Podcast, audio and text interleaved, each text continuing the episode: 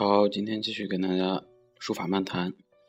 呃，今天开始我们开一个小栏目，我目前已经应该是有一个有三个栏目，呃，两个，一个呢是我们讲这个书法字体的演变和呃主流的一些东西吧，就是呃还有一个呢就是小段子，小段子呢主要跟大家分享一些嗯和古代历史相关的一些有趣的东西。然后今天呢，跟大家继续开一个。小的栏目就是书法人物，呃，我不想把它叫成什么什么书法家，因为在历史上有这个书法创作人，还有一个书法理论人。那这些人呢，他肯定不能统笼统的归为这个艺术的领域，所以叫书法人物比较合适一些。花个几分钟跟大家分享。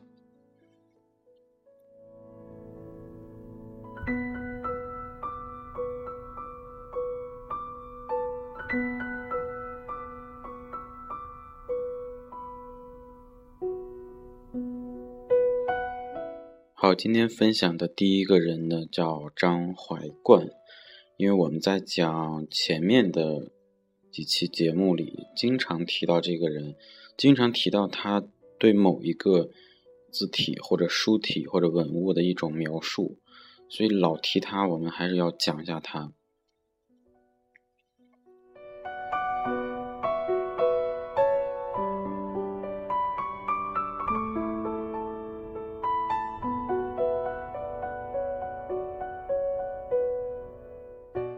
呃张怀灌，这个“灌”是古代的一种玉器，呃，所以它的那个偏旁是窄玉旁，我们就是今天讲王字旁。那右边呢，就是那个“观”，观看的“观”的繁体的左边部分。呃，张怀灌呢是唐代的著名的书法理论家，啊，也是这个呃江苏泰州人。他呢，活动于这个开元年间，嗯，也是这个呃翰林供奉吧，也是军队的参军。南宋有一个人叫陈思，在《书小史》啊称其呃称他这个比较善于写这个行书、草书，还有楷书。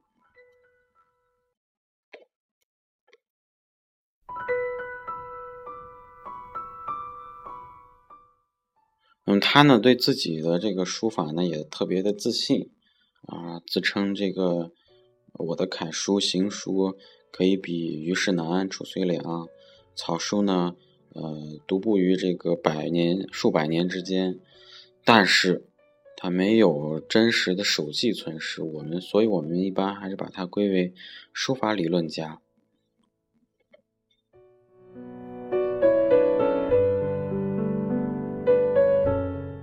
但是他的这个书法理论的著作成就非常大，那我们前面就提到了什么书断，呃，什么书诀，还有就是著名的这个书议，就是议论的议，还有一个叫书估，估估量的估，还有评书要实论，还有一个叫什么用笔识法，还有一个叫六体论，六种字体啊，还有个文字论。这这是他关于书法方面的，还有就是关于画的啊，比如说画断，那但是这个画断这个呃著作呢，就是已经失传了，不知道去哪儿了。但是唐代的这个张彦远在他的著作当中有部分引文，就是引用了张怀灌的这样一个文章，所以说张怀灌是我们。嗯，从书法理论的角度来讲，必须先要了解的一个人物。我们刚才说到的他那些著作，呃，以后我们会慢慢的给大家去讲。因为书法，呃，我们从练习的角度主要是技法，但是技法的传承从哪里来，就是从这些，呃，书法历代的书法理论家他们的描述中，我们。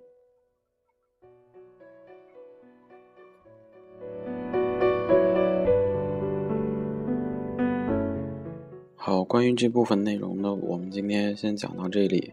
以后呢，呃，根据大家的兴趣爱好，都会慢慢插入这些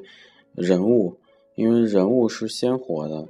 嗯，虽然有些人物呢也带有各种各样的争议，但是这种鲜活的东西是我觉得是作为书法首先要了解的。好，谢谢大家。